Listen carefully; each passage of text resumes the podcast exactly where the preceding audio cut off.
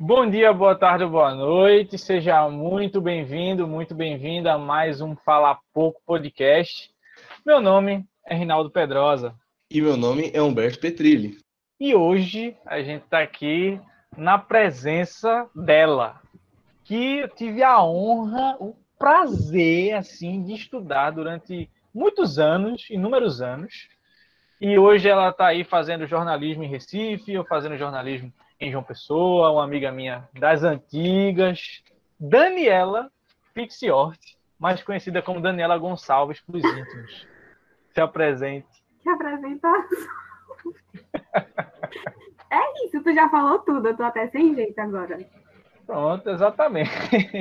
E a gente está aqui hoje, como vocês já viram aí no título do vídeo, ou no YouTube, ou no Spotify, a gente vai falar sobre Invocação do Mal 3.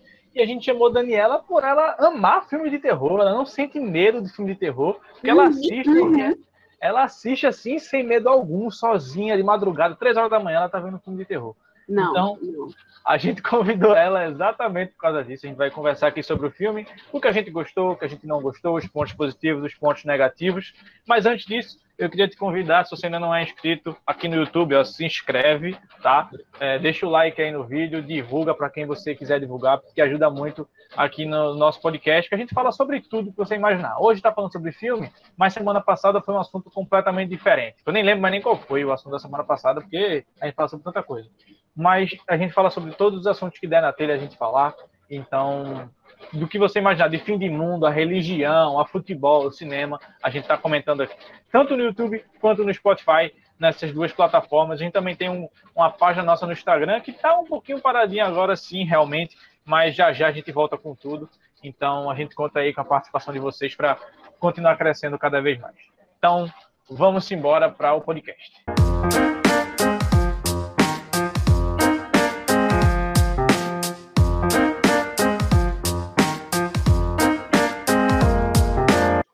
Bom, eu queria começar falando, né, que basicamente eu, eu também gosto muito de, de, filmes de terror, assim, são, são é, vamos dizer, um telespectador assíduo desse gênero, mas é, na maioria dos filmes, pelo menos que eu assisto, do que, que vão saindo recentemente, eles são muito parecem muito forçados, meio que todos têm uma, uma, história muito parecida, uma temática muito parecida, até porque é, terror é um gênero que às vezes é, se limita muito às coisas mais sobrenaturais, coisas espíritos. Obviamente que também temos filmes antigos como como Tubarão, assim que é, que já foge um pouco né, dessa, dessa, desse nicho.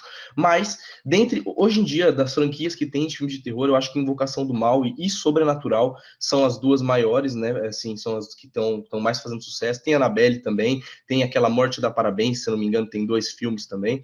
Mas é, Invocação do Mal sempre é um filme que todo mundo sempre espera muito quando sai uma, um, uma nova produção. E esse filme, especificamente falando do Invocação do Mal, Mal 3, eu achei, eu acho que não é o melhor dos Invocação do Mal, eu acho que o, o, primeiro ainda assim seria o melhor, mas o 3, ele é bem interessante porque ele explora alguns outros gêneros. Além dele explorar o gênero meio que de uma investigação, ele é um filme meio investiga, um pouco de investigação policial. É, ele, ele une bastante esse negócio de ficar indo atrás de um criminoso, não só simplesmente de uma, de um, de uma exorcização, né? Senão não simplesmente se limita especificamente à parte religiosa, né? Ele também entra com uma, um suspense mais relacionado a essa área forense. Ele também ele explora algum, algumas, algum, alguns momentos de humor no filme, que é algumas cenas, obviamente, muito específicas, mas ele também tem alguma uma pegada assim um pouco, um pouco engraçada em algumas cenas, mas principalmente eu acho que ele muda um pouco o, o lance do, do, do terror por aspectos técnicos, assim, o filme ele tem uma iluminação, na minha opinião, absurda, diferente de todos os filmes que eu já, que eu já vi assistido. Porque a maioria dos filmes de filme, de filme de terror que você assiste, as cenas são todas muito escuras, às vezes você nem sabe se tem realmente alguma coisa lá atrás, se tem algum bicho que tá te olhando, e é justamente esse é, o, o, intuito. Mas esse Invocação do Mal 3, especificamente, ele, ele dá uma clareada, ele é um filme um pouco mais claro que os outros, e ele sempre deixa bem nítido o da onde que tá vindo o susto, sabe? E ele sempre, ele normalmente vem. e, e, basicamente isso que eu achei mais interessante nessa, nessa análise mais é, rasa assim do filme. Eu não sei o que eu falo. não, mas tá. É, uma coisa que eu notei, eu acho que vem muito também por causa do diretor, da diferença de diretor, né? Tipo assim, o primeiro e o segundo é o James Wan, E apesar dele aparecer na produção do 3, você sente muito a diferença. Querendo ou não, o diretor ele tem sua marca e, e tipo, faz a diferença em cada filme. Uma coisa que eu notei, que tem, eu acho que vocês notaram também, quem é fã de filme de terror, eu não sou muito, confesso, mas eu gosto de ver filme bem produzido, bem dirigido. Então, é, no primeiro e no segundo filme, tem sempre aquela cena que é tipo uma, meio que uma cena de apresentação da casa e da família. Quando tem no primeiro, é naquela, naquele casarão, aí mostra, tipo, ele chegando da mudança e tal, aí mostra, tipo, cada membro da família, as cinco pirralhas e os dois pais na, no meio da casa. E no segundo tem, que é na Inglaterra, né, mostra quando eles estão indo dormir, assim, aí mostra cada um da família, os quatro filhos, né, as duas meninas e os dois meninos, e a mãe e tal, e mostrando, tipo, todos os cômodos da casa. No terceiro, a gente vê que isso acontece bem depois, e não é na casa da, da família Gletzel e David. É na casa justamente no caninho, né? Que Orne e Debbie trabalham. E isso a gente vê muito na diferença por causa do diretor. Uma coisa que o Humberto falou, que eu também concordo, é a questão da iluminação. A iluminação, tipo, não ficou não ficou parecida com o padrão de filmes de terror, mas ficou muito boa o, a iluminação não mudou em nada a questão da tensão, a questão do medo que o espectador sente. Eu achei isso muito legal, acho que ele trabalhou bem. Tanto porque esse diretor, né, o, o Michael Chaves, ele foi o diretor da Maldição da Chorona. Foi uma merda, né? Venhamos e convenhamos. Aí eu acho que quando eles deram esse trabalho para ele, falaram: olha, você pode fazer o que você quiser, contanto que não seja uma merda que nem Maldição da Chorona. E ele realmente conseguiu. Talvez não seja o melhor dos três filmes da, do Invocação do Mal, mas ainda assim é um bom trabalho, com certeza. Uma coisa que eu percebi de diferente do filme, eu acho que é o maior trunfo, justamente do Invocação do Mal, do Invocação do Mal 3, é que ele foge do que os dois primeiros filmes são. Porque, e, e como Daniela e Humberto já falou, muito disso é por causa do diretor. Porque, assim, os dois primeiros filmes, ele meio que seguem um, um mesmo script sabe? O mesmo estilo de filmagem, os mesmos, os mesmos plot twists, os mesmos estilo de vilão, porque os, os vilões dos primeiros filmes são demônios, né? Muda o, o, demônio qual é, mas a, a história é a mesma. Assim, o, o plot o final do filme é o mesmo. Eles tentando descobrir qual demônio é aquele para poder exorcizar e todo mundo ter um final feliz.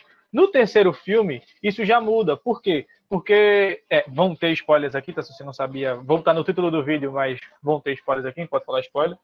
É, no, no final do filme, a gente descobre, no final não, né? No filme a gente descobre que o vilão não é um demônio, que o vilão é um ser humano, que o vilão é uma pessoa. A antagonista desse filme é, é, é uma pessoa e não um vilão. E eles trazem também os Warren para serem mais protagonistas da história, porque nos dois primeiros filmes eles não são, eles estão ali para é, resolver aquele mistério, mas os protagonistas do filme sempre são as famílias que estão possuídas pelo demônio ou amaldiçoadas. Nesse terceiro filme, os Warren são protagonistas, eles têm um envolvimento maior, sentimentalmente falando, a relação deles tem uma, um impacto maior para a história do filme. Eles, em determinados momentos, também são amaldiçoados lá. Então, é um filme que, por fugir dessa dinâmica que já tinha sido trabalhada nos dois primeiros filmes, eu achei isso extremamente positivo. Porque se fosse o terceiro filme mais do mesmo, se a gente visse a mesma história sendo contada de novo, não seria tão bom. Porque, assim, o melhor Invocação do Mal para mim é o primeiro que é, é, quando foi lançado, eu acho que deu uma certa revolucionada no, no gênero, que inclusive eu acho que é, é para a época que foi lançado, é o filme de terror mais famoso. Tanto que gerou aí infinitos dinheiros, para 20 milhões de dólares aí para a empresa que fez, eu acho que é a Warner que fez, e, e gerou, inclusive, sequências tanto do Invocação do Mal, como Annabelle, A Freira, A Moção da Chorona, e por aí vai. E também tinham tantos outros que estavam planejados para sair, que podem até sair futuramente. Então, assim, é um filme que o primeiro é muito bom, porque revoluciona. O segundo, é, é, como eu já falei, ele continua sendo a mesma história do primeiro, o mesmo estilo de filmagem. E ainda é um filme ok. Não é tão bom quanto o primeiro, mas é um filme ok. Se o terceiro fosse do mesmo jeito, seria péssimo. E aí eles conseguem dar uma mudada muito boa, por sinal. É um filme que não tem tanto susto, não tem tanto jumpscare, mas ele, a ambientação de terror dele, o medo, é presente em, em todo momento do filme. Você fica apreensivo, você fica envolvido na história, justamente por essa parte que o Humberto falou, da questão do, do filme ser um, tem, tem a parte da investigação também, então você fica curioso para saber onde é que vai dar aquela investigação, como eles vão solucionar aquilo. Então, é, é uma coisa assim que, que me pegou no filme, sabe? Eu fui assistir, não, não tomei susto algum no filme, mas eu fiquei intrigado com a história, envolvido com a história, porque terror é isso. Terror não é só susto, terror não é só você ficar assusto, o susto pelo susto. Como no próprio Invocação do Mal, o primeiro tem muito susto. Se assistir a Freira também tem muito susto. É do mesmo universo. Mas esse Invocação do Mal 3 quase não tem. Pelo menos eu não, não me lembro de ter me assustado assistindo o filme. Mas medo, o medo sim existe. Isso é, é importante pro, pro terror, né? Eu acho interessante também, uma coisa que também é bem, bem visível né, na Invocação do Mal 3, é que tem um antagonismo que nunca havia sido colocado no, em, nos últimos filmes da franquia. Pelo menos um e o dois, o inimigo é o diabo, né? O inimigo é simplesmente o próprio demônio e ponto final. Já no 3, o inimigo realmente é, é meio que uma pessoa, vamos dizer assim, né? É uma, é uma, uma macumbeira, entre aspas. É uma pessoa que está colocando né, alguns objetos na casa das pessoas, com spoilers, obviamente, podcast. Mas tá colocando é uma satanista que está colocando né, algumas esculturas satânicas na, na, na, na casa dessa, dessa família para justamente fazer um sacrifício. Tudo sempre envolve um, um sacrifício também, né, na maioria das, dos filmes de terror. Mas o mais interessante é que eu, como uma pessoa bem cética em relação a, a, a, essas questões espirituais, normalmente não me afeto tanto quando eu assisto a maioria dos filmes de terror, por não ter uma, por, por ser uma ligação às vezes puramente é, fantasiosa dentro do universo religioso. O Invocação do Mal 3, o inimigo, a, a, inimiga, né? Que eu me esqueci o nome da, da, da, moça. Mas... Invocação do Mal 3, o inimigo agora é outro. É, o inimigo agora é outro. Ela meio que tem, tem toda uma história, tem todo um contexto, vamos dizer assim, da criação, né? Da, da vilã do filme, né? Ela, ela é filha de um padre, o padre que, a, que desde, a, desde a origem né, da, da história, quando ele conta só no final, que ele é pai, né? Da, da, da moça que está fazendo é, esses eventos satânicos, ele fala que, ela é, que ele era padre, ele teve essa menina e ele cuidou dela. Então, resumindo, ela já é fruto de um pecado dentro, do, dentro da igreja, né? E ela cria, ao invés dela, dela entrar para o lado, do lado, entre aspas, bom, ela vai para o lado, entre aspas, mal, né? Fecha aspas, no caso, mal, fecha aspas, que é o lado mais satanista. Ela usa, vamos dizer assim, de toda essa liberdade que ela tem religiosa, todos esses os itens, né, que o pai dela é, guardava no porão, que são itens satânicos, para ir para o mau caminho. E justamente por criar essa, essa vilã, o filme eu acho ele um pouco, eu acho ele, ele revolucionário demais dentro, dentro da franquia, porque você fica com medo não só e simplesmente puramente do diabo, você não fica puramente com medo da Valak, uma coisa que ela é simplesmente é, é espiritual. Você tem medo de uma pessoa, e uma pessoa que está indo atrás, às vezes, de, um, de, de criando cenas de tensão muito, muito, muito, muito interessantes. Diferente de vocês, eu sou muito medrosa. Tipo, diferente de Humberto, eu não consigo ser cética. Eu não consigo ser cética, não. Não sou muito cética. E diferente de Rinaldo, eu não me assustei. Eu me assustei muito no filme. Tipo assim, na franquia, né? Na, no Invocaverso, nos filmes do Invocaverso. Eu não assisti todos, mas assisti alguns. Inclusive, antes de eu reassistir, eu assisti o 3, eu assisti o 1 e o 2. E sobre a questão do jumpscare, velho, eu me assustei, claro, como eu falei, eu sou muito medrosa, obviamente, nesse 3. Mas eu me senti muito confiante, tipo assim, assistindo, sabe? Tipo, eu acho que foi porque eu tava acostumada também, porque eu assisti um e o dois um dia antes de assistir o três. E eu tava, tipo, me acostumando, assim, com, com a questão do medo, sabe? E aí, quando eu chegava nas cenas, assim, de terror, tipo, naquela cena que eles estão no. É necrotério, não? Eu acho que é. Que eles estão no necrotério, chega aquele, aquele, aquele defunto e tal, tipo, meio endemoniada, assim, que vai atrás de Ed e tal, eu já me senti mais confiante. Apesar de, de todo o medo, toda a tensão da cena. Então, eu acho que o jump scare, talvez, do, do terceiro, isso, não sei se vocês vão concordar ou não, mas eu achei um pouco mais fraco do que o do 1 e o do 2. Pra mim, nossa, uma coisa, mas assim, uma coisa que me pega muito é que não ter tanto jumpscare não significa que não tem tanto medo. Porque o primeiro mesmo não tem tanto jumpscare, velho. O primeiro, o segundo eu acho que tem muito mais jumpscare do que o primeiro. Só que o primeiro tem muito mais tensão. A tensão que eles colocam, velho, no primeiro é sinistra. É sinistra, é sinistra. É loucura. E não tem tanto jumpscare quanto o segundo. Não que o segundo não, é, não que o segundo também não tenha tanto medo, apesar de tanto jumpscare. Mas eu, eu sinto que o primeiro teve mais. Em comparação a esse terceiro, eu acho que teve jumpscare, só que para quem tá acostumado, tipo Rinaldo, Humberto, que é cético, é, é mais tranquilo. Mas para mim, eu, eu achei mais tranquilo porque eu não achei tão assustador, assim. Tipo, aquela, aquela primeira cena, eu acho que é o primeiro jumpscare, não, não é o primeiro, mas é tipo assim, depois que tem o, o exorcismo de David, do Pirralha e tal, é, que ele tá, que Arne, depois que ele é possuído, ele tá sozinho na casa, ele vai buscar, aquela cena que o cereal cai, que sai um rato do cereal, inclusive vamos falar sobre isso, a higiene daquela casa, terrível, terrível. O demônio ali, certeza, era vigilância sanitária, impossível.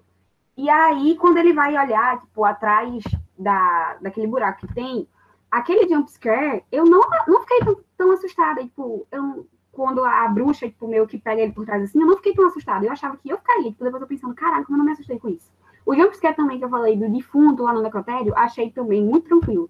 Eu acho que o que me pegou, velho, foi a, a banheira que bem no começo do filme, quando aquela mãozinha vai e vira a torneira e fica aquele sangue, aquele banho de sangue do pirralha. E como é o nome, qual é o outro, que eu também me assustei. Eu acho que foi esse que mais me pegou, vai, por incrível que pareça, foi o que mais me pegou. Nem aquele quando ele vai matar o, o Bruno, eu fiquei muito assustada. Tipo, quando apareceu aquela luz vermelha, antes do, tipo, como se fosse o demônio indo atrás dele, assim, eu já sabia que eu ia esperar, né? E eu já coloquei a mão na frente do meu olho, eu não sou burra. Mas de resto eu achei tranquilo. Tem jumpscare, mas assim, até para quem é mais medroso, feito eu, eu acho que foi mais tranquilo que o primeiro que o segundo. Pois é, nesse filme uma coisa que eu achei diferente também é que apesar de saber que na vida real é, o Ed e a Lorraine não morrem nessa história, né, nesse, nesse caso que eles contam, mas eu realmente achei que poderia acontecer alguma situação em que um dos dois morressem no filme, sabe? Porque é, é, são, três, são três versões da história. Essa história, quando o filme começa a falar baseado em fatos reais, são três versões. É o que realmente aconteceu na vida real, porque realmente teve esse caso. É a versão que os Warren contam, quando eles escrevem o livro deles contando a história, eles adaptam, eles não contam fielmente o que aconteceu, isso é fato. Né? Eles não contam fielmente o que aconteceu, eles contam a versão deles da história e tem a versão do cinema, que é uma versão adaptada da adaptação. Então é, é uma é uma terceira adaptação da história. Na, na, verdade seria uma segunda adaptação porque a primeira já seria a primeira é original, aí tem a cópia dos Warren, tem a cópia do cinema. Então, assim, eles podiam facilmente, se eles quisessem, matar um dos dois ali e valeu, sabe? Naquele final do filme, por exemplo, que o, que o Ed tá, tá indo para cima da Lorraine com um machado na mão, eu falei, poxa, eu acho que alguém vai morrer aí. Ou o Ed vai acabar morrendo na, na possessão, ou a Lorraine aí vai dar adeus. Mas não. e, nos, e no, no, nos primeiros dois filmes não tinha esse medo, porque você não imaginava eles morrendo ali, porque eles não tinham envolvimento com aquela história. Eles só estavam ali para resolver. Nesse terceiro, não. Como eles tinham todo um envolvimento sentimental com aquilo ali, um envolvimento até físico com aquilo ali, no sentido de assim, eles também foram amaldiçoados por aquilo ali. É, tinha a possibilidade de algum deles morrer no final do filme, e, e, aí o próximo filme ia ser só com um dos dois, sabe? Mas não, não acontece, mas tem esse, esse receio de acontecer. Meu, eu queria dizer que, assim, é, quando, quando a Daniela falou que até para quem é medroso, quem é mais medroso, assim, o filme, ele, ele é mais tranquilo, eu concordo to, totalmente, porque os dois primeiros filmes, eu que não, não acredito muito nisso, tinha um pouquinho de cagacinho quando assistia, eu não sei se também se era porque na época que lançou, que foi meia de 2013, era outra, outra época, outra idade, mas eu já tinha um pouco mais, eu tinha um pouco mais de medo, e uma coisa que eu achei muito interessante desse filme é que ele tem algumas cenas extremamente agonizantes. Aquela cena que, que vocês comentaram, que ele tá colocando o olho no buraco, aquela cena eu tava com uma agonia tão gigante. Puta merda, é terrível, A primeira coisa que eu pensei foi, por, o, o que se tem para ver no buraco de rato, né? Por que, que esse cara tá querendo enfiar o olho num buraco que ele acabou de ver um rato entrando? Então, assim, você já começa a se preparar um pouco mais para o susto, eu acho que pela, pela porque você fica incrédulo do cara tá enfiando o olho num, num buraco que o rato acabou de entrar. Isso não tem o menor, o menor sentido.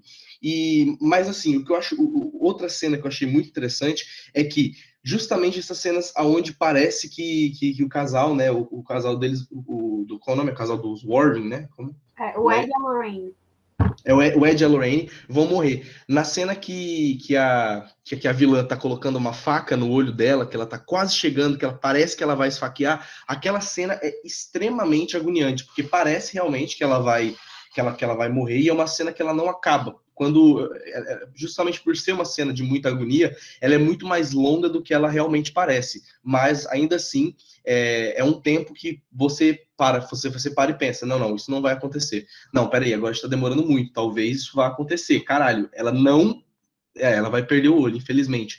Então, assim, e ela não perde, né? Porque o, esse, esse é uma, uma adaptação na história, ele ela não, não perdeu o olho, no caso.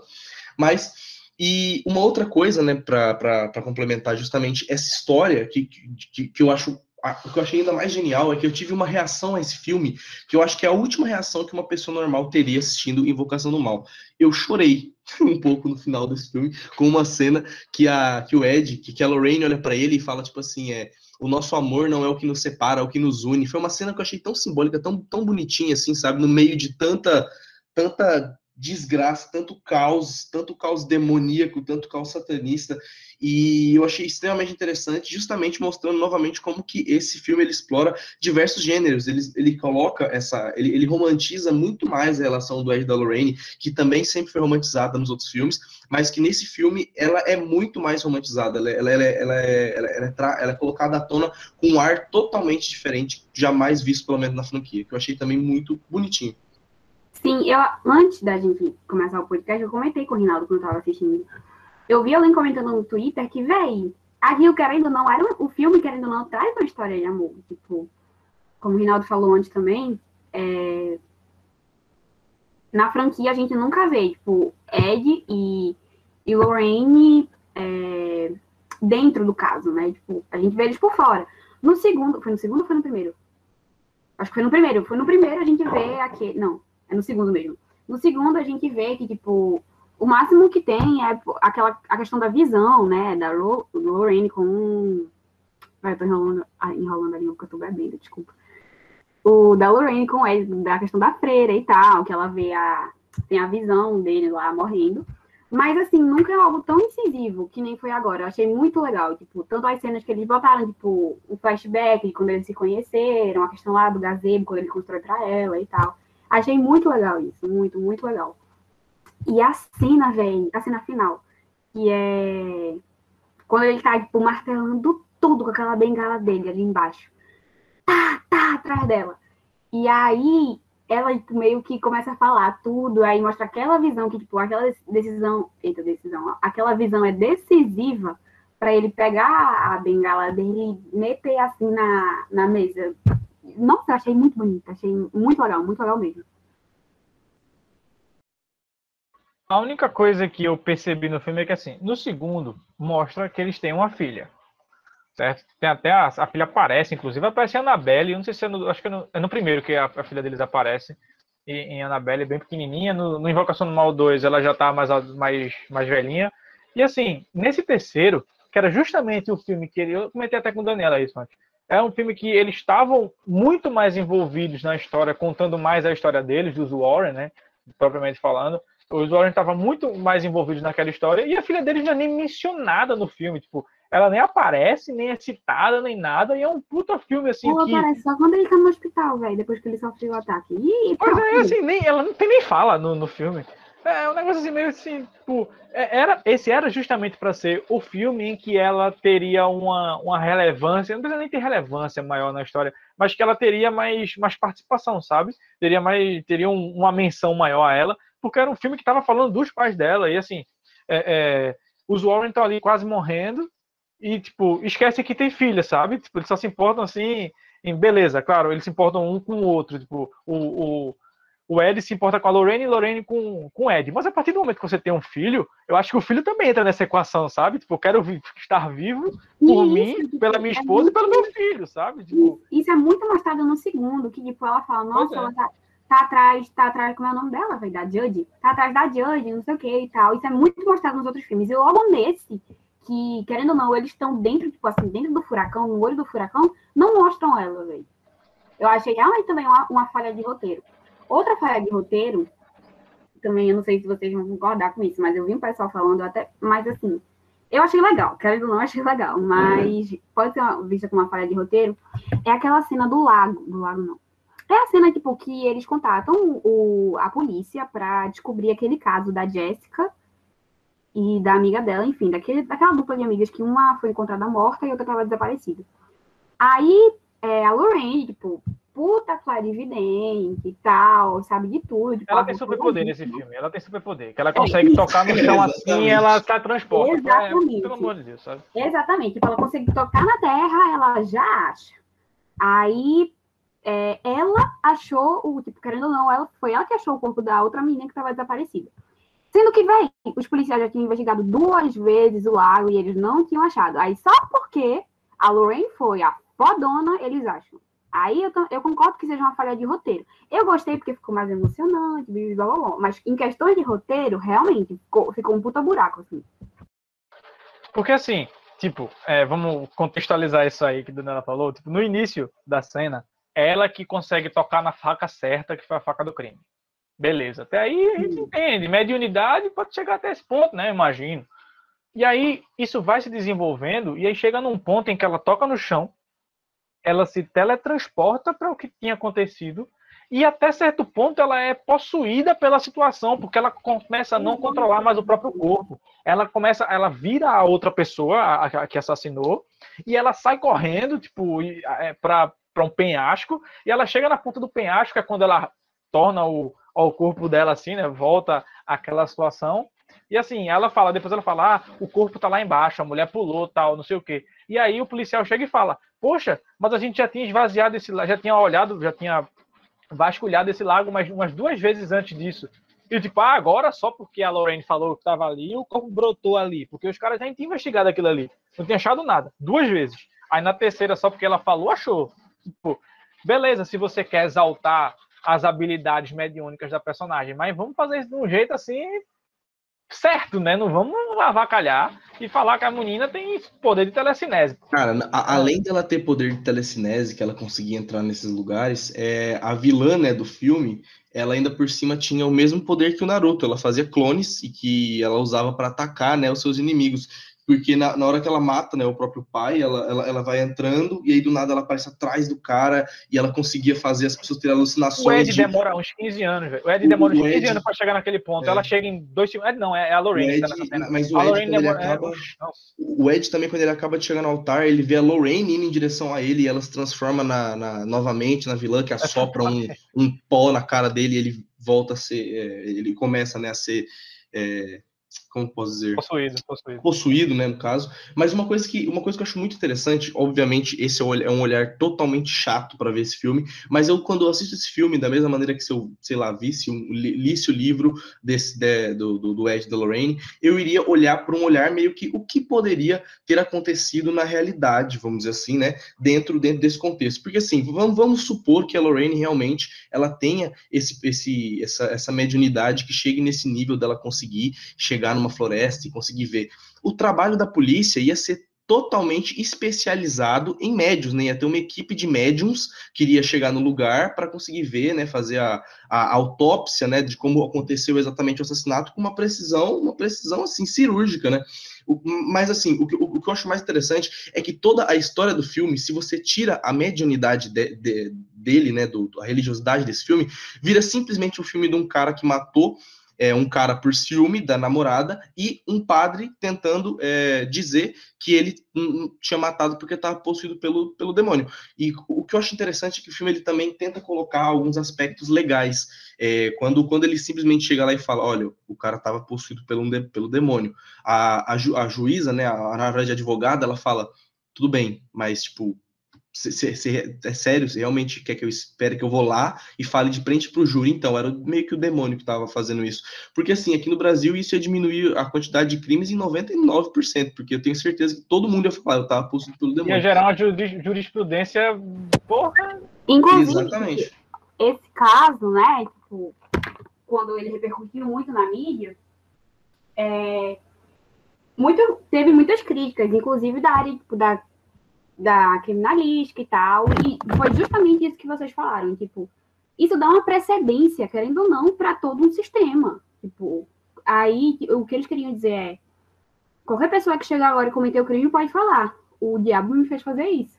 Vai, você vai ser tipo um padre, um padre forense, né? Não, não tem como isso. você faz, fazer uma, uma, uma leitura é, médium espiritual de um caso que é baseado de todo, todo um esquema que é baseado em, em, em, fatos, né, em coisas legais, o sistema jurídico. Mas, assim, obviamente, tudo isso é adaptação de filme. O filme, o filme em si, voltando a falar dele como é, obra... você tem que analisar o filme, por mais que apareça exatamente. baseado em fatos reais, analisa o filme pelo filme, a história que é contada. Exatamente, exatamente. É, Uma coisa final do... Tem muita coisa diferente da realidade do filme, se a gente for é, comparar. É, e, e, exatamente, por, por isso que eu disse que é só uma visão muito, muito, muito mais chata, assim, sabe, do, de, de, do filme. Mas, assim, como o Rinaldo já disse, o filme ele, ele, é, ele é baseado numa história, numa história real, e a história em si do filme eu achei muito, muito interessante, muito envolvente, somando principalmente os aspectos técnicos que foram é, revolucionários dentro da franquia. É, esse novo diretor, que o antigo diretor era aquele, aquele japonês que fez o, os Jogos James Mortais. fez Jogos Mortais, James Wan fez Jogos Mortais. Véi, ele fez Aquaman, ele fez, ele fez o único filme bom da DC, velho. O bicho é Não, não, não, mas não. Aí, aí também você está. Tá, Batman vs Superman aí. Mas assim, o, o, interessante é justamente isso, que ele, por ser um diretor que era meio, é, é, como é que eu falo, subestimado, né, pela, pela crítica, pelo último filme que ele, que ele tinha feito, ele veio e fez, eu acho que um ótimo trabalho, Invocação do Mal 3, eu, eu daria uma nota, mesmo não tendo, não tendo uma ligação de, de, de medo tão, tão grande com alguns outros aspectos do filme, eu daria uma nota 8, talvez, para o filme como, até 9, como um filme de terror, assim, sabe, como uma obra cinematográfica de terror. Qual, qual nota você daria para o filme, levando em consideração tudo assim, que a gente já falou aqui nesse podcast? Pode dar nota primeiro aí, Danela, se quiser. Véi, eu não consigo dar uma nota de, da escala 0 a 10. Eu de 1 a 0 a 5? Vou dar uma de 0 a 5 por causa do Letterboxd. Eu daria uns 4, véi. Uns 4. É, então, traduzindo a minha nota seria também 4 ou... É, 4. 4, 4,5 no máximo. Eu acho que 3,5 é muito baixo, entendeu? E 4,5 também é muito alto. Aí eu saco no 4, assim. Bom, eu acho assim. É, você analisando o contexto do filme e o fato dele ser uma continuação, eu achei esse filme, não vou dizer que eu achei parecido, mas tem alguns aspectos nele que, que me lembrou Hereditário, que é um filme lá de 2018, que não tem susto algum, mas é um filme também. Sim, tipo, é um filme também que, que tem coisas assim que envolvem satanismo, não tem susto, mas tem um medo, tem aquela questão da, da possessão e tudo mais, de pessoas satanistas que têm envolvimento com, com a família, é, personagem principal e tudo mais, blá blá blá blá blá. Não, eu imagino que o diretor e o roteirista, a produção do filme como um todo, tenha olhado para Hereditário, viu que foi um filme que deu certo e falou: ó, oh, vamos pegar alguns aspectos desse filme e trazer para a Invocação do Mal, e aí deu toda essa diferença. E Hereditário é um filme que eu gosto muito, então, se Invocação do Mal fez isso e conseguiu fazer bem, também foi um filme que eu gostei. Dando uma nota de 0 a 5, né, já que Humberto também deu a nota dele depois de 0 a 5 e Danela deu 0 a 5, eu acho que não tem muito como fugir dessa nota, é 4 mesmo. Não, não chega a ser um filme nota 5, porque não acho que seja o melhor Invocação do Mal. Então, tipo, o melhor Invocação do Mal, inclusive, eu acho que é o primeiro lá é nota 5 sabe? Mas assim, se você botar numa, numa ordem, seria o primeiro, o terceiro e o segundo, na ordem de, de melhores filmes. Então, o primeiro, nota 5, o segundo, esse, é, esse terceiro agora, eu daria uma nota 4 para ele, assim como vocês. E o terceiro eu daria uma nota 3, o segundo, desculpa, eu daria uma nota é, 3,5 para o filme, porque nenhum, nenhum deles é horrível. O primeiro é muito bom, o esse último agora que lançou é um filme extremamente organizado, né? Eu gostei, gostei do filme, é um filme muito assistível. Não é aquele filme que você vai assistir no, no cinema, aí você vai assistir um filme de terror com, a, com, a, com alguém só para ver a pessoa morrendo de medo no filme. Não, não acho que seja, tem filmes piores para isso. Mas é um filme que você senta assim e fala, pô, eu quero assistir um filme legal de terror, e aí você assiste ele e, e, e, e, e gosta, sabe? Então acho que um 4 tá bem dado. E é isso, tá? A gente vai ficando por aqui, já tá aí com mais de meia hora de podcast. Rapidinho. Fala. Que eu lembrei. Vocês já assistiram Exorcismo, velho? O Exorcismo, sim. É, eu assisti qual? Porque tem, tem o Exorcismo, tem o Exorcismo, o Exorcismo, tem o Exorcismo de Emily Rose, o Exorcismo. É o Exorcismo, eu não lembro bem, mas é aquele bem antigo, assim. Sabe aquela cena do, desse 3, agora, do Invocação do Mal 3? Que é, inclusive, um, um. Eu vou fazer duas observações. Eu ia fazer uma agora, mas eu vou fazer uma antes. O padre Gordon, ele aparece todos os filmes, mas ele é inútil. Ele consegue ser inútil em todos, velho. Ele não faz nada em todos os filmes, em todos, ele não faz nada. E a outra observação que eu queria falar é que tem uma referência do, do filme O Exorcismo, é, no Invocação do Mal 3, que é aquela cena que é quando tá tendo o exorcismo de David, o primeiro exorcismo. Que é a cena que o. Tá, ele mostra a casa. Tipo assim, tem uma visão da casa, assim, a, a cena é a casa. E aí chega o padre no táxi, aí o padre desce do táxi e olha para casa. E depois mostra a, a, tipo assim, a casa e, e, o, e o padre olhando para ela. Essa cena foi uma, uma, homenagem ao exorcismo. Eu fiquei sabendo disso ontem quando estava pesquisando. Eu achei muito legal que eu tivesse essa referência. A, a angulação da, da, da cena para a entrada da casa? Isso, a angulação foi idêntica, foi, foi uma homenagem. Caraca, interessante, eu não tinha, não tinha reparado nisso. O, o, é o Exorcista, né, que é aquele, aquele clássico lá dos anos 80, acho que é dos anos 80 por aí. É... Não, não sabia, não sabia. É, porque quando eu falo o exorcismo, é o exorcista, aquele clássico antigão, Sim. que é de 1970. Bem, não, eu sou péssimo com filme de terror. Ou é o exorcista, ou é o exorcismo, mas é um dos dois. O exorcista saiu em 1973, que é o filme daquela musiquinha famosa do e da menina do Lembra daquele susto antigo que tinha com a. Ela vira a cabeça vomita. É, e aquela, o susto da Mona Lisa lá, que vira um bichão. Sim, é sim. do filme do, do Exorcista. E da, e da mina que vira a cabeça assim, enfim. É, eu acho que é, é, um clássico de terror que inspirou infinitos filmes aí até hoje. E teve essa cena aí também.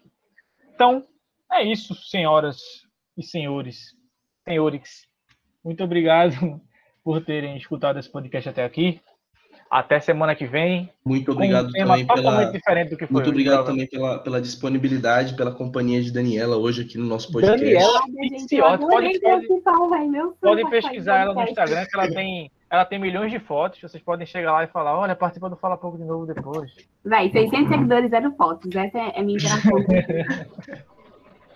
Vai, galera, valeu. Um beijo, um abraço. Beijo, gente. Obrigada.